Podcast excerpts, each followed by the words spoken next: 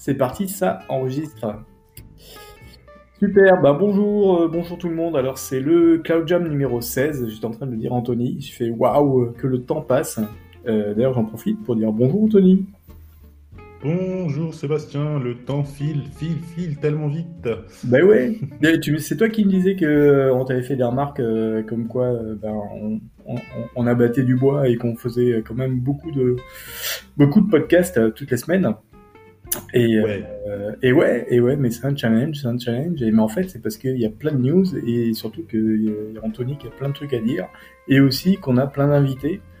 Donc et surtout qu'on prend plein de plaisir. Donc c'est quand même assez assez facile à, à soutenir.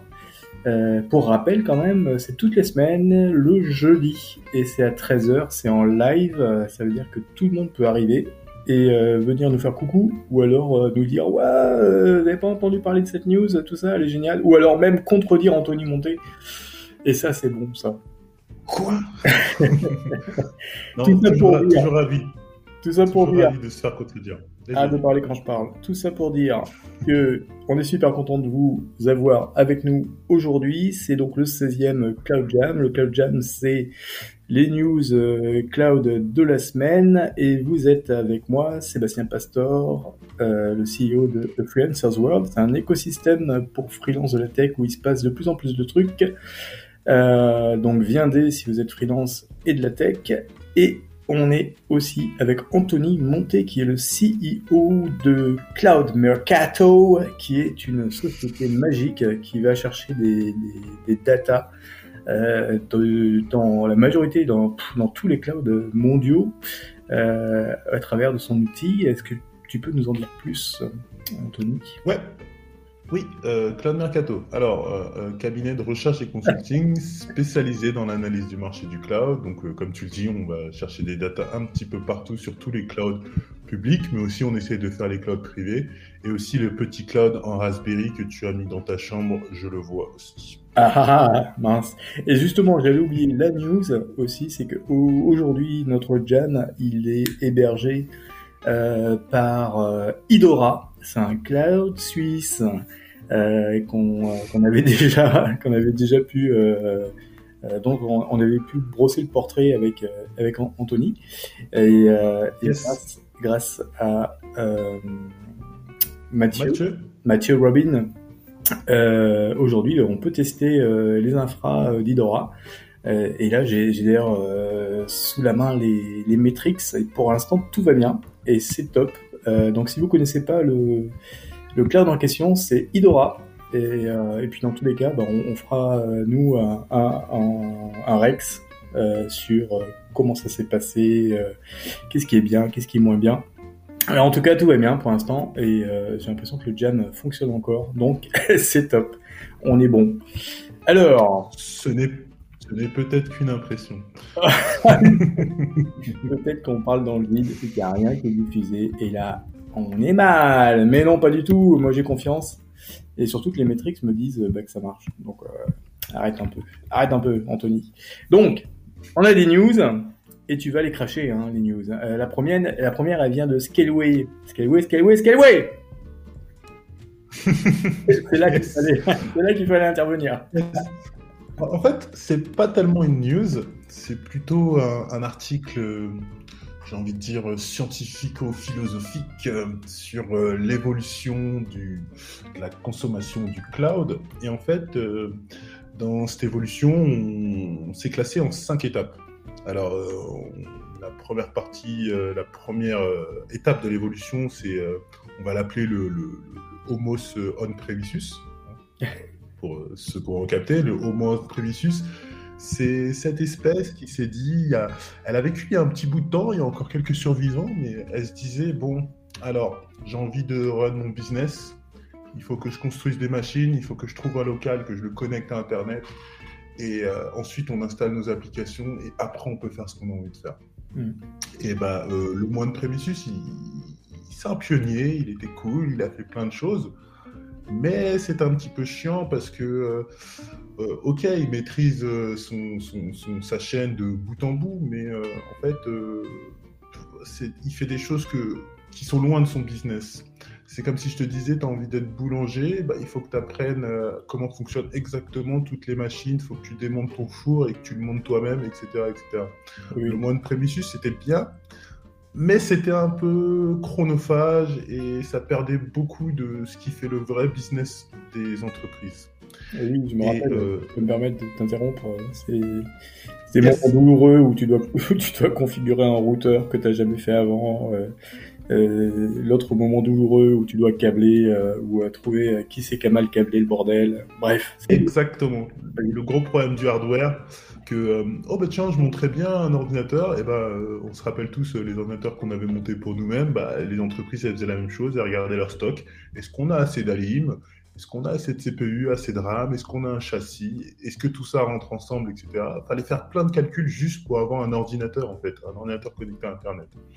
Euh, sans parler du DC, du local euh, et, de la, et, de la, liaison dédiée à l'époque pour avoir euh, Internet sur notre... Alors imaginons un petit peu du load balancing et tout ça, on n'en est pas encore. Et c'est pour ça que ce Homo Primus, il, a évolué. Non, il n'est pas mort. Il y en a encore qui traînent, surtout dans des grosses vieilles boîtes françaises comme ça. Il y a, encore pas mal de Homo Primus. Mais il a quand même évolué pour la plus grande partie. Et en fait, ils se sont tous se transformer en Homo dedicatus, Hostus dedicatus la plupart du temps. Mhm. Alors ce, ce dedicatus, il, est un peu plus malin. Il s'est dit, euh, ah, je vais pas aller prendre les machines euh, par moi-même, je vais pas les construire, on va pas perdre du temps à, faire ce genre de choses. On va aller voir un fournisseur et euh, lui, bah, il a des machines, il s'en occupe, c'est son taf. Et bah, on va hoster, on va prendre ces machines, on va les louer au mois ou à l'année et mettre nos applications dessus. Et donc ce Homo euh, Dedicatus, il est content parce que euh, bah, toutes les, euh, tous les mots de tête qu'il y avait avant sur la gestion de hardware, la gestion de stock, la gestion de toute la paperasse lorsqu'on a envie d'avoir un nouveau serveur qui est provisionné, ah, tout ça n'existe, ça existe encore pour un petit peu de paperasse, mais en tout cas, on n'a plus tout cet aspect de gestion physique et de gestion des stocks. Et euh, ça change déjà tout, j'ai envie de dire, parce que euh, passer euh, d'une réflexion sur laquelle, ouf, j'ai envie de faire tourner un petit serveur Nginx avec une petite application, ok, il faut aller demander à toute la terre entière, est-ce que ça rentre dans le budget, est-ce qu'on va pouvoir faire ça cette année, est-ce que ça va être l'année prochaine? Bah là, avec le Homo Dedicatus, on a juste à euh, provisionner chez un, fournisseur de serveurs dédiés et on aura ce qu'on voulait. On paye au mois, à l'année ou sur plus de temps, mais on n'a plus à gérer tout ça. Mais on a toujours cette euh, contrainte qui est sur le temps, c'est-à-dire que euh, prendre sur un mois, c'est pas forcément très rentable, donc on est sur de l'année. Et c'est pour ça que notre ami l'Homo dedicatus a encore évolué. C'est fou de, l'évolution, il y en aura tout le temps.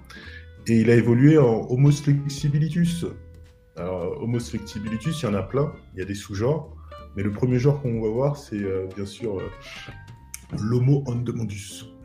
Alors, l'Homo ondemandus, c'est euh, celui qui a vu le cloud arriver.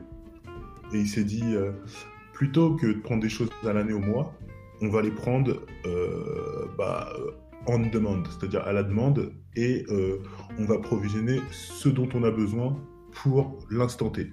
Si dans une heure à deux heures, on a un autre besoin, eh ben on va l'adapter. C'est pour ça que flexibilitus. Et euh, on demandus parce que on est vraiment dans le cloud cette fois-ci où bah, les choses peuvent être prises à la demande. Et surtout, la grosse différence par rapport à, son cousin, le euh, Homo dedicatus, c'est que euh, là, on a des nouvelles technologies. On n'est plus simplement en train de parler de j'installe une machine, j'installe des softwares. Là, on a vraiment des services personnalisés, on est dans le cloud. Donc, nos data, on n'est plus en train de les mettre dans une baie euh, NAS de stockage. On est en train de les mettre dans un block storage, dans un object storage, dans un data lake et ce genre de choses on est vraiment en train de changer de paradigme, euh, que ce soit au niveau technique comme aussi au niveau euh, financier, où on passe de CAPEX, de CAPEX à OPEX pour, un même service. Euh, l'homo impremissus, l'homo dedicatus, ils voyaient les choses forcément sur le long terme. Ok, on, va avoir besoin de tel nombre de serveurs pendant X temps, et on le sait, et on va payer pour ça.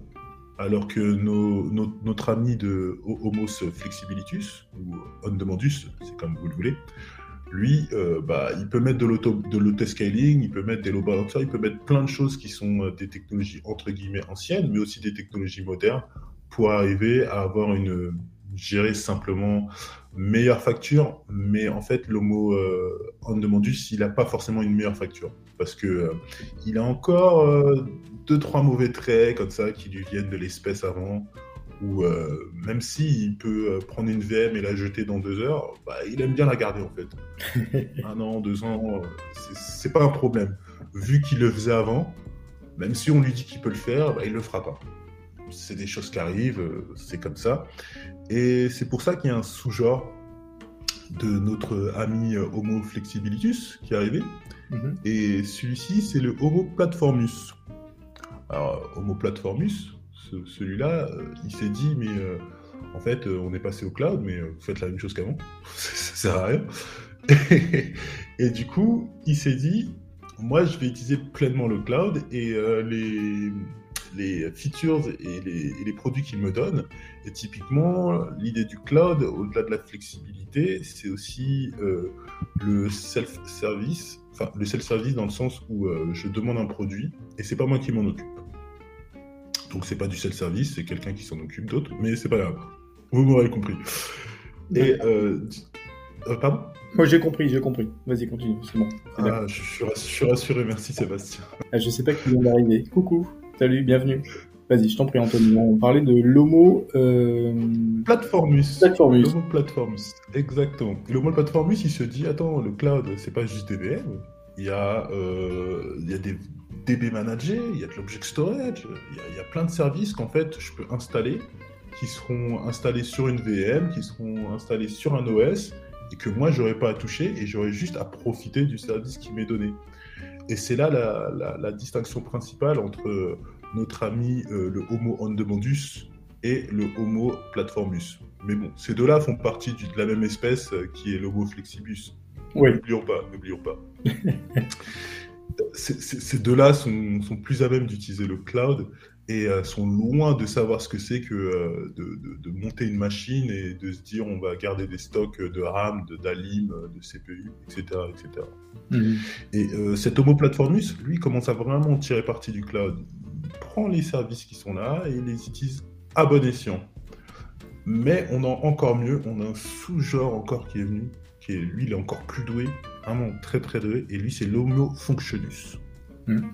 L'Homo Functionus, lui, c'est vraiment le top. Et lui, il a regardé tous ses précédents et il s'est dit non, non, non, non, les gars, vous faites n'importe quoi. Là, il y a moyen de payer encore moins cher. Et en fait, c'est simple.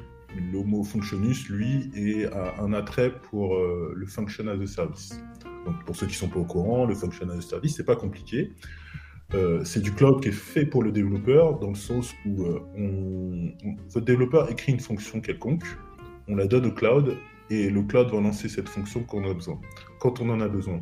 Et donc, on ne va payer que pour le temps d'exécution de cette fonction et non pour le serveur 24-24 euh, que le Homo Claudius aurait pu laisser et encore moins pour le dedicated server et encore moins pour la colocation avec son data center que euh, le Homo on-premises ne faisait.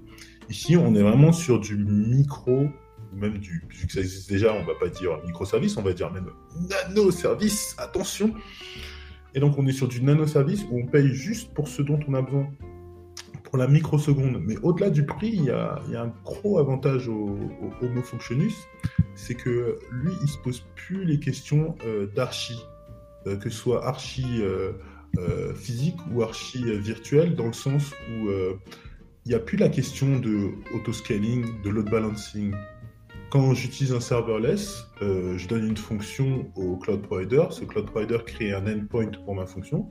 Et cet endpoint, il a déjà du auto-scaling, il a déjà du load balancing.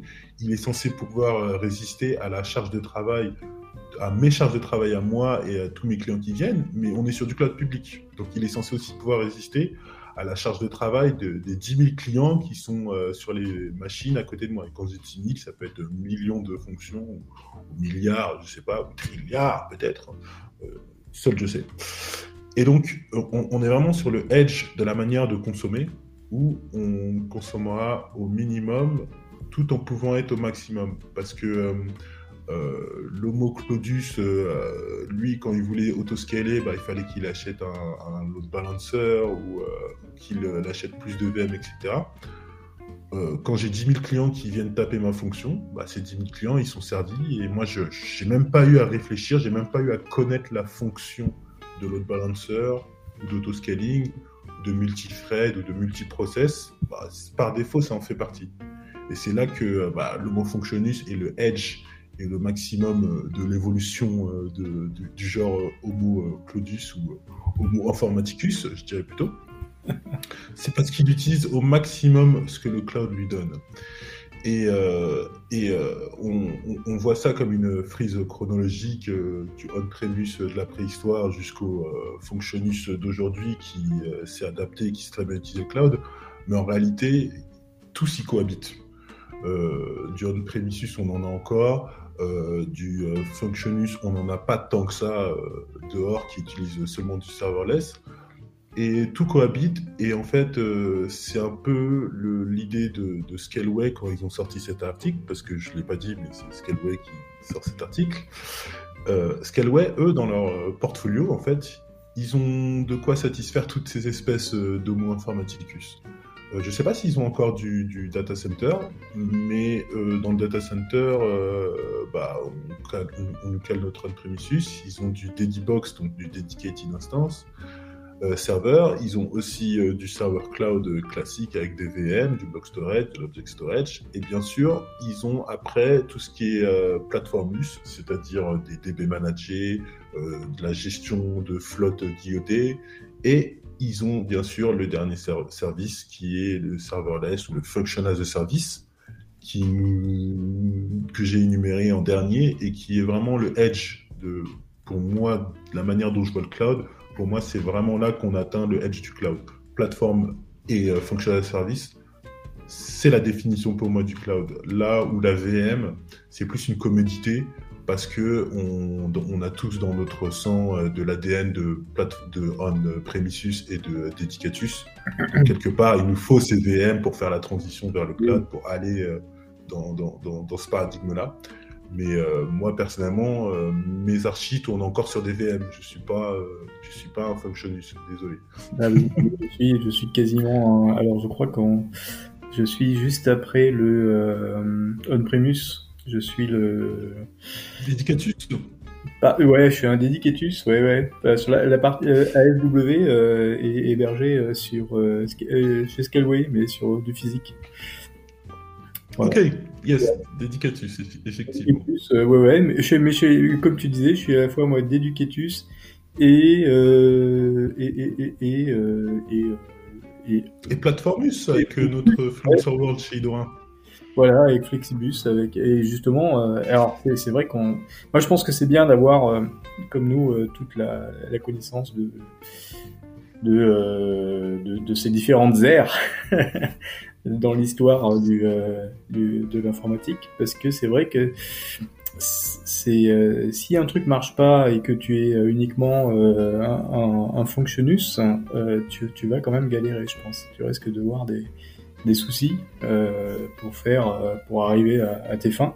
Alors que si tu sais que potentiellement euh, ben ton, ton appli elle est pas scalable derrière un load balancer, tu vas te dire bah peut-être que ça va pas trop bien marcher en, en, functionus et qu'il faut que je descende d'un cran et que je revienne sur du du classicus quoi, tu vois?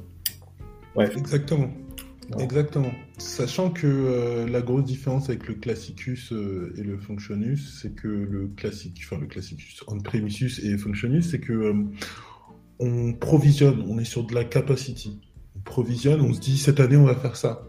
Alors que dans le dernier cas, Function as a Service, on provisionne rien, on met une petite fonction qui traîne et on va être facturé on demand. Ce qui veut dire que euh, si demain ma, boîte passe en envoyé spécial ou je ne sais quelle émission à la télé qui a une forte audience, ah bah, ma facture elle va grimper. Et euh, ok, c'est cool, c'est cool que mon, SI s'adapte à mon besoin, mais ma facture va grimper à un point que je ne connais pas en fait. Ouais. Et, euh, et, si on n'a pas de retour sur investissement, j'ai envie de dire que ça peut mener à la banqueroute. Parce que on n'a pas de limite, on n'a pas de, vraiment de, peux pas mettre de, limite sur qu'est-ce que ça va me coûter. Ça dépend que de l'utilisation.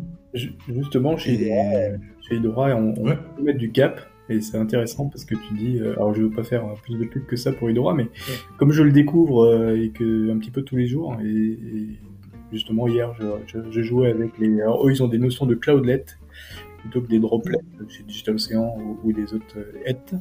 Et donc tu peux dire, euh, moi je veux avoir un tant, tant, de, tant de ressources euh, garanties. Et puis euh, je peux aller jusqu'à 10 fois ça si je veux, mais pas au-delà. Donc du coup, même si, même si on passe à envoyer spécial, ou, ou, même mieux sur BFM TV, quoi, et ben tu sais que tu, tu vas pas te faire dépouiller plus que ça. Alors ça marchera moins bien, c'est sûr. Euh, mais euh, donc ça c'est vraiment une fonction intéressante de, de, chez ouais, ouais, tout à fait. contrôler les prix. Parce qu'on parle souvent des coûts cachés, mais en fait, euh, tout simplement les, les, les coûts qu'on ne peut pas contrôler du tout. Après, je, mets un petit bémol sur le, le euh, Functionus. Évidemment, toutes les applis sont pas sont pas portables comme ça sur sur des sur des fonctions et que tu auras du mal à passer du SAP ou du, euh, des trucs comme ça. Ah oui, clairement, le SAP, on, l'oublie, mais euh, si on doit faire un, regarde, si on doit faire un vrai use case, disons, on a, on a une application, euh, on a un SI qui tourne, qui fait des trucs, etc. Et moi, je suis petit développeur en tenue montée. J'ai besoin que dans mon SI, il y ait à un moment donné un endpoint pour convertir une image, quel que soit son format, en PNG 640 x 480, par exemple. Mhm. Euh, voilà, c'est quelque chose dont j'ai besoin. Il faut qu'on puisse euh, envoyer ça à un, endpoint HTTP. Euh, dans le, le, le, Homo One lui, dans les années 90, ouf, il était en galère hein, quand même. Hein. Fallait qu'il prenne un serveur, qu'il l'installe, qu'il mette un OS, qu'il mette ça en réseau, etc., etc., qu'il décrypte sa petite application, qu'il la mette, qu'il la donne au Nginx. Et il avait la chose qui marchait. C'était quand même fastidieux. C'était difficile.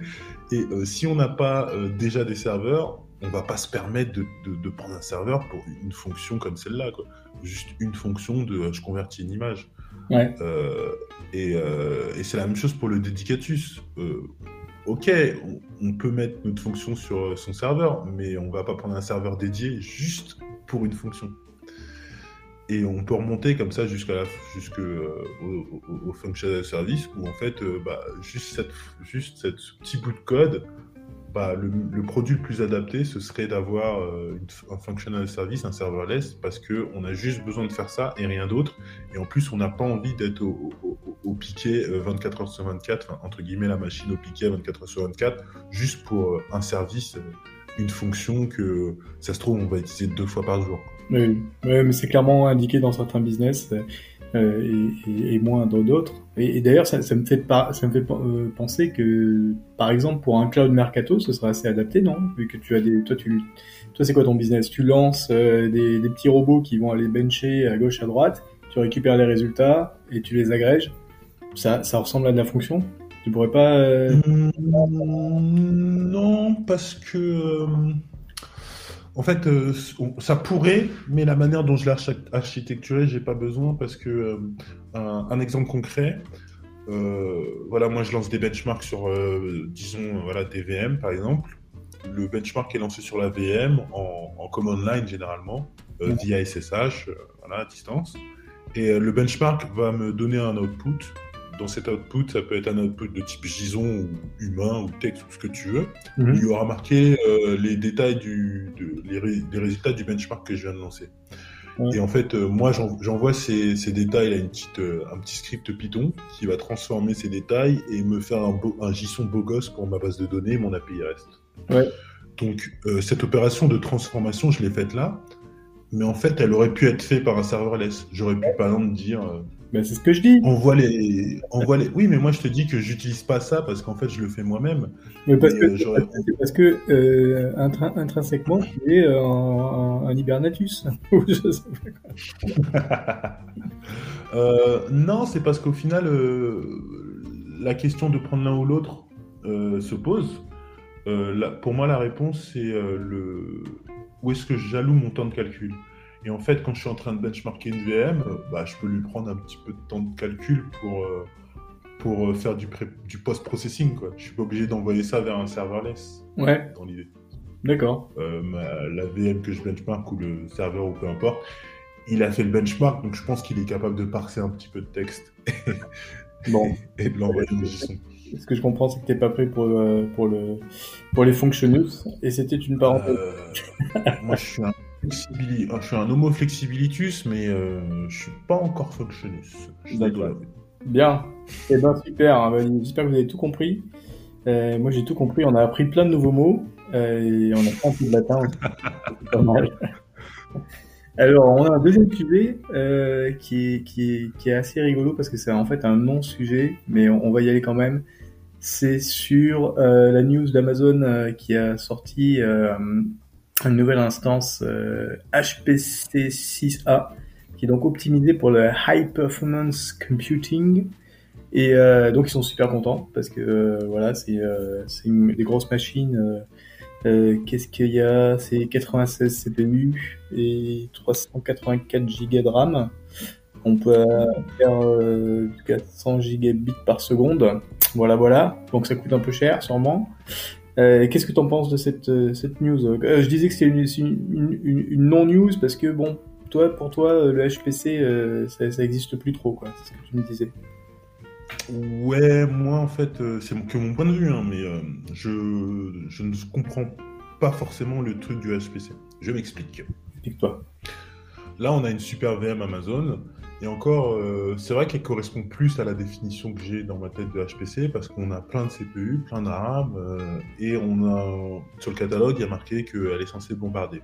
Donc globalement, ça correspond à ce qu'on appelle de like high performance computing. Parce qu'HPC, c'est censé être ça.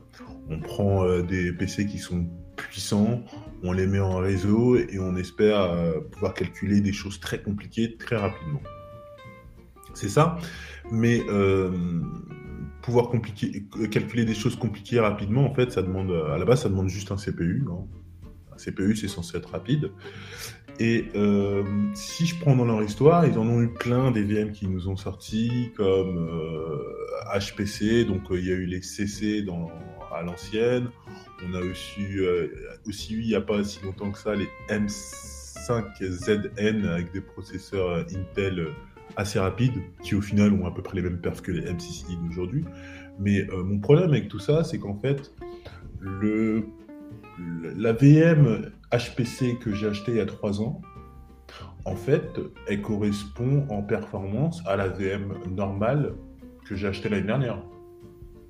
Typiquement, en fait, euh, au niveau performance, euh, ma VM normale aujourd'hui, c'est une HPC d'il y a euh, un an ou deux ans, quoi.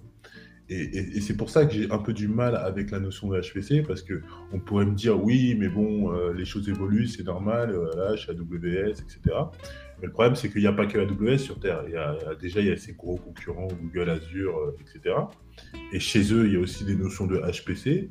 Et si on doit faire donc la corrélation entre les trois, bah, qu'est-ce qu'un HPC Est-ce que c'est un C1 de chez Google euh, avec euh, une haute fréquence, un tas de features? Est-ce que c'est le M5ZN chez AWS Est-ce que c'est le BB ou je ne sais plus comment ça s'appelle chez, chez Azure toutes ces machines, non seulement elles offrent des specs différentes, elles offrent des pertes différentes et des prix différents.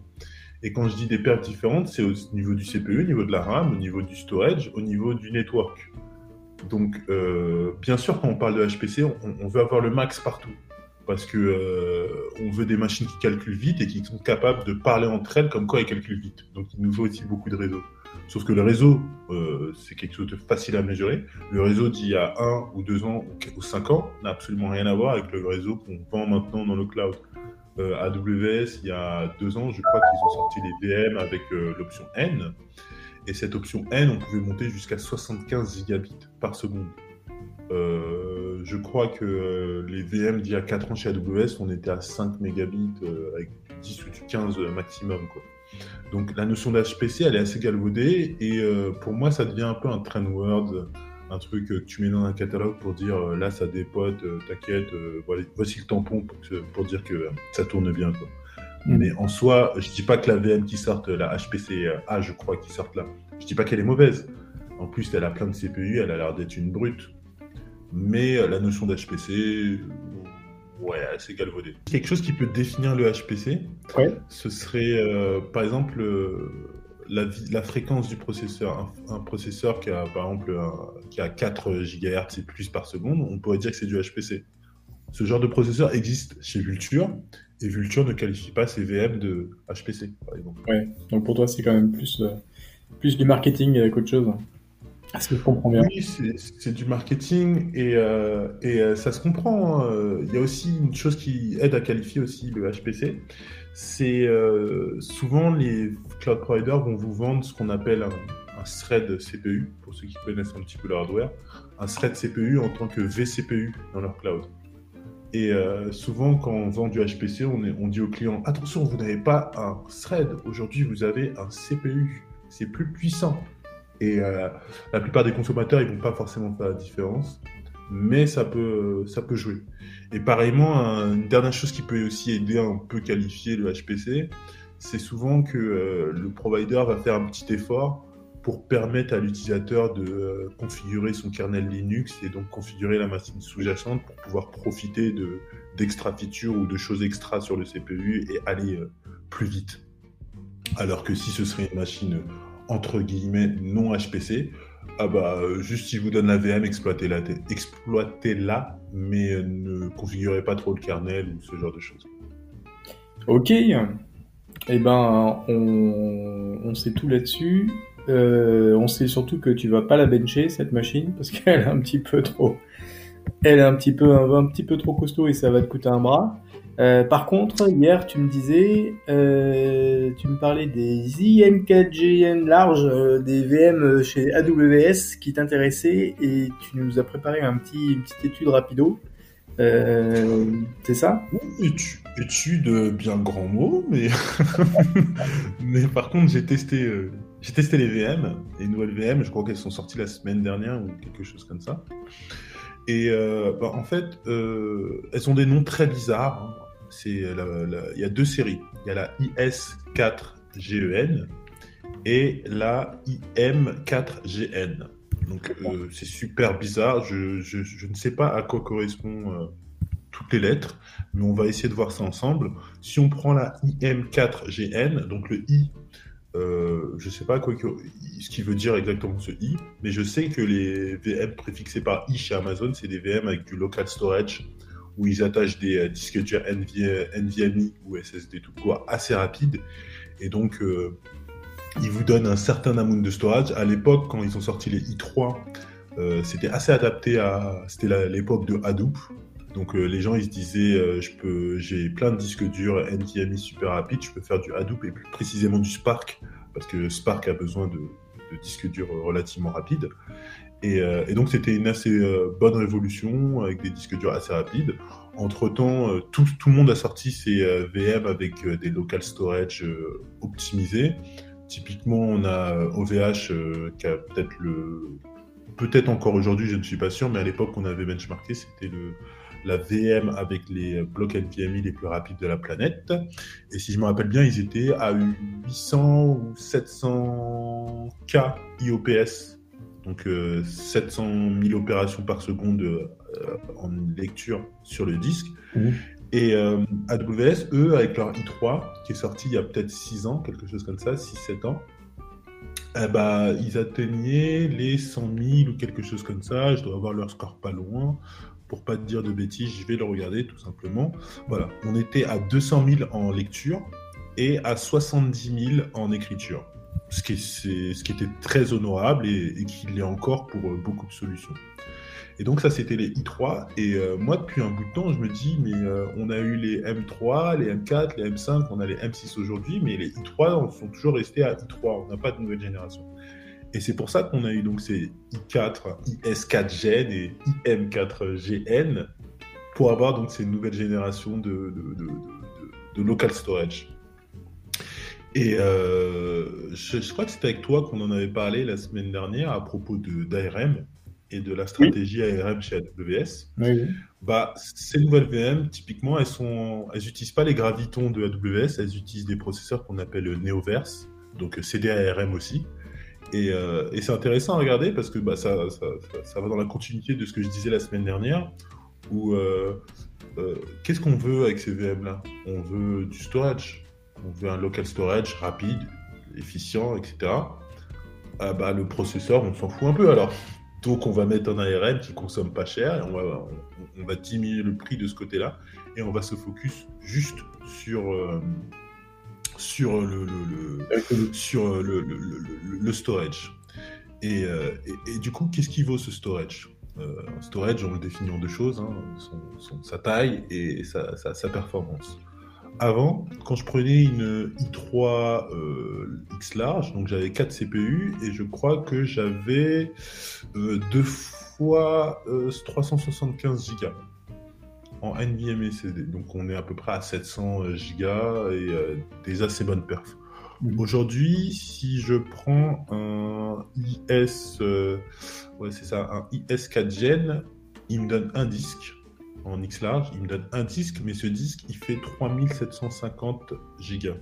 Donc j'ai 3 Tera 7 en prenant un disque dur. D'accord. Et, euh, et les performances, elles sont assez bien parce que on est à 120 000 en, lecture, donc on est à moins qu'avant. Euh, avant, on était à 200 000, aujourd'hui, on est à 100 000. Mais le 200 000, euh, je... c'est des valeurs que j'ai récoltées il y a très longtemps. Enfin, on, on va revenir là-dessus de toute manière. Donc aujourd'hui, on est à 200 000 en. Excusez-moi que je ne dise pas n'importe quoi. On est à 125 000 pour la IS 4 Gen en écriture et on est à 100 000 en, excusez-moi, en lecture et on est à 100 000 en écriture. Et donc euh, le 100 000 en écriture, en fait, euh, il est très très honorable parce que, bon, bref, on va dire que c'est un petit peu le seul gain qu'on ait par rapport à, à l'ancienne génération. Enfin, le seul gain. Il y a aussi l'autre gain qui est celle de la taille du disque. Et euh, c'est très intéressant, très intéressant comme ça. Pour ce qui est du IM4GN, je suis désolé, je n'ai pas de relevé de performance. Ah. En tout cas, je n'en suis pas encore sûr. Parce que je vois des performances qui sont pas tip top. Et donc, je pense que c'est moi qui ai mal réglé quelque chose quelque part. Hmm. Donc, on va passer là-dessus et ne plus en parler. Mais euh, quoi qu'il arrive, euh, on, a des performances qui sont un petit peu meilleures au niveau écriture, qui sont pas vraiment meilleures au niveau lecture. On a un disque dur qui est jusqu'à 10 fois plus gros. Et on a un prix qui est quand même 50% moins plus cher. D'accord. Mais pour tous les avantages que je viens de donner, en fait, euh, ça vaut largement le coup. Bah, j'ai compris, c'est que c'est il y avait plus de disques, hein, mais euh, après pour les perfs, euh, c'était pas top. C'est ça que j'ai compris. Donc, euh, pourquoi ça vous Pourquoi ça vous... Oui. Ah, bah, je voulais revenir dessus. Merci de la transition parfaite de Sébastien. Alors, quand le i3 sont sortis, en fait, ils ont donné le max. Vraiment, on était au max. prenez tout, allez-y, bombardez, il n'y a pas de problème. Et euh, ensuite, ils ont sorti une deuxième euh, génération un jour de, i3 qui était les i3EN. Donc euh, le E, je ne sais pas à quoi il correspond. Le N, je sais que c'est pour network. Et ces i3EN, quand je les ai benchmarkés, j'ai vu qu'ils étaient moins performants au niveau disque que les i3. de i3 de, première génération. Et mon, mon idée, en fait, c'est que tout simplement, le... ils sont calés à quelque chose d'acceptable. C'est mon idée. Hein pas que j'ai la, vérité. Ils sont calés à quelque chose d'acceptable euh, parce qu'au début, il n'y a que les i3 qui avaient du, local storage de euh, performant. Et en fait, au bout d'un moment, on a eu euh, les, M5 qui sont sortis avec M5D, les M5DN, les M5ADN, les R6D, etc. Donc, AWS, ils ont commencé à, rajouter du local storage sur plein de leurs produits. Et ce local storage, il n'avait pas du tout la performance du, du, i3 mais par contre, il a les performances euh, du i3EN. Donc, euh, on est autour de 100 000 IOPS en écriture et en lecture. Des fois, on est plus dans les 50 000, c'est vrai, mais on est autour des 100 000. Alors que la première génération de i3, comme je disais, on était à 200 000, en, à, 800 000, excusez-moi, en, lecture, ce qui était énorme, ce qui était vraiment énorme. D'accord. Euh, non, 800 000, je un petit peu n'importe quoi, donc plutôt à, à 400 000. Et, euh, Et donc voilà, on a une évolution en fait, une nouvelle gamme de produits on n'est pas en train de taper le maximum des performances. On a des performances honorables, donc euh, votre database, elle devrait bombarder dessus, il n'y a pas de problème. Et quoique, n'installez pas de database dessus parce que ces disques durs, à, ma dernière connaissance, ne sont pas garantis, dans le sens où le jour où ils pètent, bah, ils pètent, et c'est pas un block storage, donc euh, c'est pas répliqué, il n'y a pas tout ça. Mm. Donc euh, je vous conseille quand même de mettre votre DB sur un block storage, à moins que vous, que vous adoriez chatouiller le danger on a un prix plus élevé, des plus grandes capacités et des perfs qui sont pas délirantes mais qui sont très honorables. Voilà. Ah ok, d'accord. Mais alors du coup, deux, questions. C'est un, euh, quel cas d'utilisation si c'est pas fait pour euh, pour de la DB, euh, pourquoi c'est fait Et deux, au niveau, perf disque, finalement, ça se compare comment avec avec du block storage classique? Euh, je vais commencer par la deuxième question parce que ça répond un peu euh, à la première. Ouais. Euh, en vrai, ça ne se compare pas. Les, les deux sont de la mémoire, mais c'est comme si, c'est un peu comme si on voudrait comparer RAM et, et, disque dur. Sur les deux, je peux stocker ce que je veux, sauf qu'il y en a un, il a un usage, l'autre, il a un autre usage. le local storage, c'est très utile, c'est très rapide, mais moi personnellement, je vois surtout ça dans le traitement de big data. Euh, à la base, dans le traitement de big data, on utilisait des séries plus comme les, D3. Je crois qu'ils n'ont pas sorti de D4 parce que euh, ils arrêtent ça. Ou les D3, ça consistait euh, en plein de disques durs HDD magnétiques, donc pas très rapides, qui sont branchés. Mhm. Et moi, ça me permettait que quand j'ai envie de faire du traitement machine learning, plutôt deep learning et big data, en fait, bah, mes, mes 200 TB de, de, data, je peux les downloader sur ma machine. Ça me permettait de faire ça. Et il faut se dire que ces 200 Tera, c'était des données temporaires. Parce que je vais les utiliser que le temps que je fasse mon calcul, en fait. Ouais, ouais, ouais. Donc, et donc je les donne. Mais pendant le calcul. Exactement, j'ai besoin d'une forte charge, euh, d'une forte euh, capacité, mais que pendant mon calcul. Donc, euh, euh, j'ai pas besoin d'avoir un bloc storage qui va me répliquer ça x3, x4, qui va mettre ça dans une autre région, etc. etc. J'ai juste besoin d'avoir ces disques à un moment T. Et, euh, et, autant à l'ancienne, c'était des disques durs manuels parce que pour avoir plein de terrain, bah, ça coûtait pas cher euh, quand on prenait des disques durs manuels, j'ai dit. Hein. des disques durs magnétiques, ça prenait, ils étaient pas chers quand on voulait plein de terrain. Autant aujourd'hui, avec les prix qui baissent, les, SSD qui sont de plus en plus répandus, bah, euh, on voit qu'AWS nous donne euh, un disque de 3,7 Tera euh, comme ça, gratuit. Enfin, gratuit, entre guillemets. Prenez-le et utilisez-le. Et donc, pour moi, ça fait la différence entre le bloc et le local storage. Le local storage, il n'est pas garanti, il est utile pour des traitements temporaires. Le bloc, on a quelque chose de fixe, statique, qu'on peut détacher, qui va survivre à une tempête nucléaire, etc. Mhm. Ok. Et euh, si je devais rajouter quelque chose quand même, c'est que euh, généralement un local storage est beaucoup plus rapide. Voilà. Euh, pour plein de raisons. Hein. Pour plein de raisons. Hein. déjà qu'il est local et que c'est la VM qui accède au disque dur qui est branché sur. généralement, qui accède au disque dur qui est branché sur ton hyperviseur physique. Donc il n'y a pas toute la virtualisation. Et deuxièmement, un block storage, in fine, c'est du réseau. Quand vous envoyez, vous écrivez sur votre disque, l'hyperviseur, lui, il va, partir en, réseau et envoyer ça à, tout leur système de stockage, en, généralité euh, Ceph. Mais voilà, ça va partir sur le réseau. Donc il y a forcément une latence supplémentaire, il y a forcément des trucs en plus. Et qui plus est, la plupart des cloud providers, ils vont limiter la bande passante et le nombre d'IOPS qu'on peut avoir sur un block storage. Euh, de manière volontaire. Hein. C'est juste pour que euh, soit vous ayez, un certain level de, performance, soit pour que vous foutiez pas le bordel vis-à-vis de vos vols tout simplement. Et vite, vite, vite, parce que le temps, le temps file. Et on a encore un dernier truc à parler, euh, c'est le euh, parce que toutes les semaines, ben, on, va piocher dans ta dans, dans tes études, euh, tes grosses études cette fois, celles qui qui sont, euh, sont réalisés avec des beaux PDF, des trucs en couleur, des diagrammes et tout ça, des machins. Et euh, tu avais fait une étude sur les clouds européens euh, où tu comparais un petit peu tous les clouds existants, à la fois sur les perfs, le, le, rapport prix, prix performance. J'ai fait ça moi. Pardon? Non, j'ai fait ça, moi. Oui, il me semble en tout cas. Et, toutes les, quasiment toutes les semaines maintenant, on va, on va piocher quand même dedans pour, euh, pour prendre connaissance d'un cloud qui, qui existe euh, en Europe et euh, dont on n'a pas forcément entendu parler. Aujourd'hui, tu as, tu as mis ta main dans ton dossier et tu nous as ressorti un cloud qui s'appelle Tencent. Alors, quand tu m'as dit ça, je me suis dit, mais t'es un foufou, toi Tencent, c'est chinois.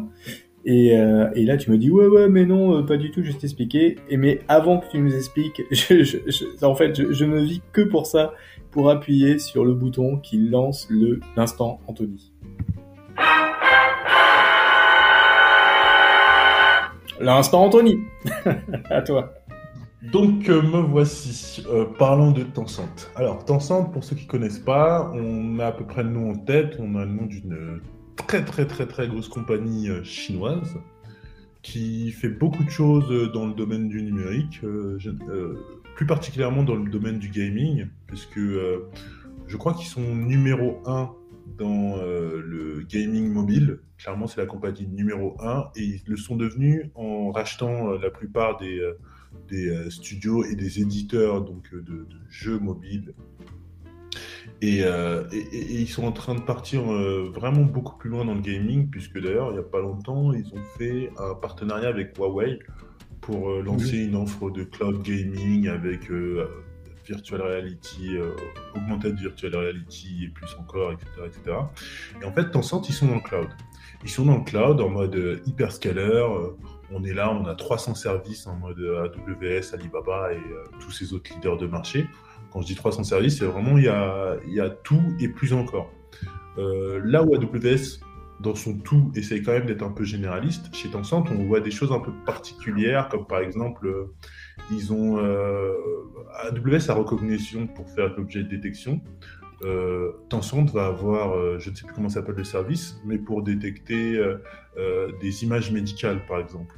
Donc, ils sont un hyperscaler, qui se spécialisent, mais en réalité, leur cloud public, pour moi, et de la manière dont j'ai compris qui est leur cloud, c'est juste une, une façade, enfin pas une façade, genre c'est vide derrière, mais plutôt une façade dans le genre, euh, on vous met euh, une publicité comme quoi on sait faire du cloud. Et derrière, euh, Tencent, eux, ils vendent du cloud à des très très grosses compagnies. Ils sont pas vraiment dans le même, euh, ils sont dans le même marché, mais ils n'ont pas la même target la plupart des cloud providers. En tout cas, euh, ils se focus sur cette target qui est celle des très très grosses entreprises qui ont besoin d'un cloud. Je vous donne un exemple.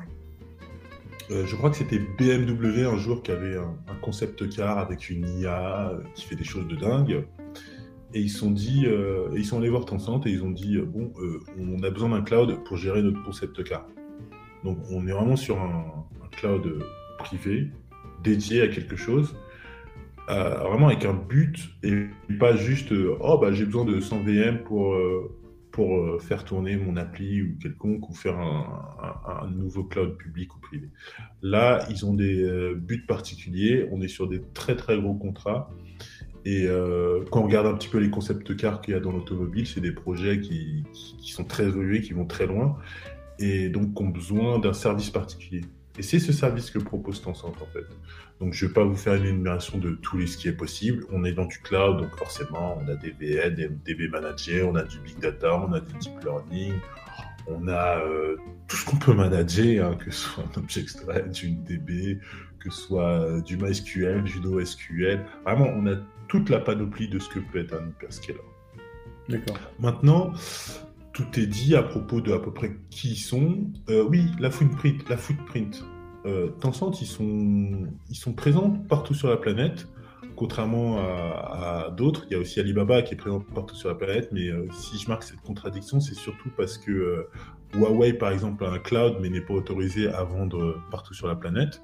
Et Tencent, à part l'Afrique, la personne, comme d'habitude, bah, ils sont présents en Amérique du Nord, du Sud, ils sont présents en Europe et surtout beaucoup, beaucoup, beaucoup en Asie.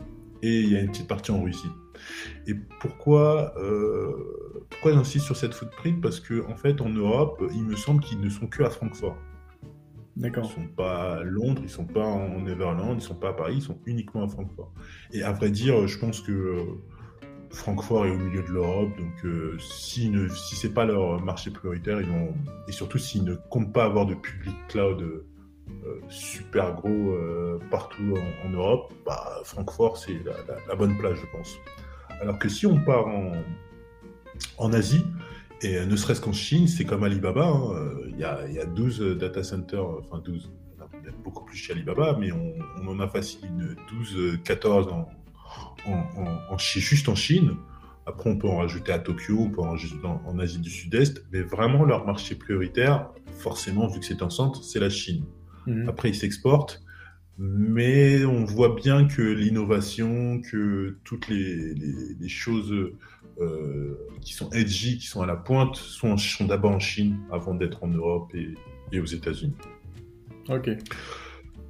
Donc euh, voilà, c'est comme ça que fonctionne Tencent. Et euh, pour replacer tout ça dans le contexte de, bah, de l'étude que j'ai faite euh, sur, les sur les hyperscalers, sur le IaaS en Europe, en fait, a priori, Tencent, ils sont pas mauvais, ils sont pas non plus dingues. Je dirais qu'ils sont dans la moyenne de marché.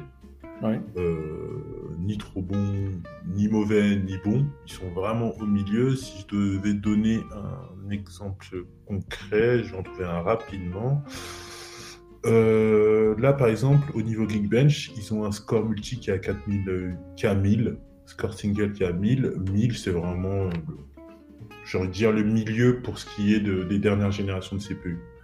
Au niveau multiscore, ils sont à 4800, 4500, ouais, 4600, même c'est la, la, moyenne à peu près du marché aussi. Mhm. Donc, euh, ils sont ni mauvais ni bons. Au niveau prix, c'est pareil, ils sont ni mauvais ni bons. Ils sont plus dans un mode où ils scalent un peu sur les, sur les prix des hyperscalers, si je me rappelle, en étant toujours un petit peu moins cher que ces mêmes euh, hyperscalers. D'accord. Donc, si je résume, c'est. Euh, c'est un gros qui, qui s'adresse à des gros pour des gros projets et finalement si toi tu arrives avec ton ta petite fonction as a service ou, euh, ton, petit site web, c'est peut-être pas chez Tencent que tu que as intérêt à aller. Quoi. Non, non. Je pense qu'ils vont te mettre une tape sur la tête et te dire euh, on a ce service. Il faut pas t'inviter à le prendre. Mais, mais d'ailleurs, là, je suis sur leur site, en fait, je vois même pas euh, comment je peux prendre un service. Ou alors, je suis peut-être, ils ont peut-être un site corporate et un site. Euh, bah, euh, en fait, il y a deux manières. Tous les sites, les, les providers chinois, ils font tout ça. Il y a le site chinois, donc Tencent ou, Huawei ou Alibaba ou ce que tu veux. Et généralement, tu mets le préfixe, le préfixe INTL, donc international. Yes pour avoir le site international utilisable par euh, bah, les gens comme nous qui vivent en Chine. D'accord. Effectivement. Donc euh, international.tencent cloud, international.huawei, international.alibaba, etc. D'accord. C'est comme ça qu'il fonctionne. Et d'ailleurs, euh, si quelqu'un a la réponse, je suis preneur. Euh, le site de Tencent, ressemble à s'y méprendre en... quand on commence à rentrer dans la consommation des produits. Il ressemble à s'y méprendre à celui d'Alibaba, qui ressemble à s'y méprendre à celui de Huawei. Donc si quelqu'un a une idée de quel software ils utilisent, euh, pourquoi est-ce qu'il y a cette ressemblance, etc., je suis très preneur. Tu, tu parles de leur, euh, de leur dashboard pour, euh, pour manipuler les, les, les, ressources que tu as fait Ouais. Exact. Ouais. D'accord. Ouais, c'est intéressant. Ils ont peut-être peut développé, co-développé ça. C'est fort probable. c'est fort probable qu'ils nous ont fait un, China X euh, équivalent de GRX en, en Chine et que eux ils cèdent vraiment. ok, donc on a terminé avec Tencent. Vous connaissez, vous connaissez un cloud chinois de plus, moi. Mais oui, merci. Merci, merci. Et tu peux me tutoyer, bien sûr. donc on a terminé ce cloud euh, jam, un peu en mode décontracte. Et euh, qu'est-ce que je voulais dire? Eh ben, je peux vous donner quelques informations sur euh, sur les stats, euh, sur notre consommation de ce jam. Eh ben, bon, on a on a mangé quelques fou, voilà, 36 MHz de CPU et 276 MB. Je pense qu'on a été quand même assez sobre. Hein. Et pourtant, pourtant Anthony l'a parlé beaucoup. Donc, plutôt sympa. Plutôt sympa. Euh... je parle beaucoup.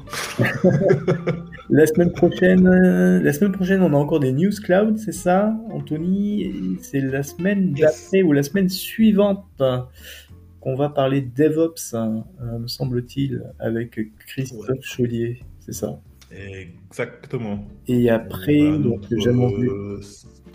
Vas-y. On a notre ceinture noire, on a notre, ceinture noire euh, DevOps qui va venir. Ouais. Et normalement, ensuite, on a notre ceinture noire de la cohésion X qui va venir. Yes, hein. que du beau monde, c'est top. Mais en fait, ça, se bouscule au, au, portillon euh, du, jam et c'est bien normal parce qu'on est vraiment trop sympa. Voilà, un petit, un petit tape dans le dos, ça fait du bien aussi. Hmm. Anthony, euh, j'ai envie de te dire Beko et, euh, et à la semaine prochaine. Euh, oui, Beko, Beko, je comprends, je, je, je, je, comprends ce dialecte sudiste, il n'y a pas de souci. Au revoir à tout le monde, salut.